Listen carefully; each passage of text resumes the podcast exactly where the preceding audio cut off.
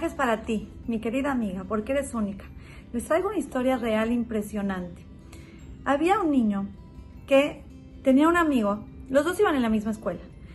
Su amigo era religioso y él no era religioso, pero era tan no religioso que en su casa ni siquiera prendían velas de Shabbat, lo cual es bien raro porque por lo menos existe la tradición de prender velas de Shabbat.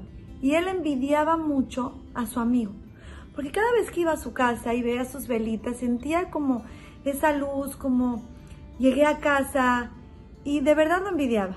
Y este niño hablaba y hablaba con sus papás, pidiéndoles por favor, por favor hay que prender velas de Shabbat. Los papás antirreligiosos, no, no, no, siempre o no. Un día, este niño, con su, digamos, su inmadurez, que no sabía cómo lo tenía que hacer, qué tenía que hacer, un viernes en la tarde, que no estaban sus papás en la casa, encontró en su casa dos eh, velitas, pero de las grandecitas que son de Yorkshire, que son que se prenden por los, por los que ya, ya se fueron de este mundo. Agarró dos velitas de esas y las prendió en la mesa del comedor. Las prendió, se sintió satisfecho con su mitzvah y se fue a dormir.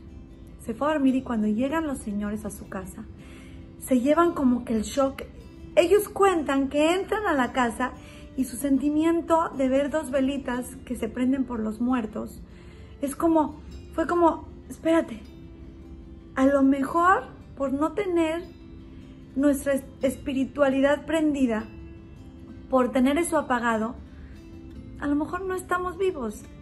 Recapacitaron y dijeron, oye, este es un mensaje diciéndonos que nuestro hijo prendió dos velitas que para él eran de Shabbat, pero para nosotros es un mensaje de que cada uno de nosotros, si no tiene la parte espiritual, es como si no estuviera vivo en este mundo. Y de ahí en adelante, esta pareja, esta familia tomó para ellos con mucha alegría y con mucho sentido el prender sus velas de Shabbat. Y yo me imagino, la verdad no me sé lo que siguió de la historia, pero me imagino que si ya tuvieron ese impacto y esa señal de que necesitan una vida espiritual, yo me imagino que siguieron más adelante, pasos más adelante que prender las velas de Shabbat.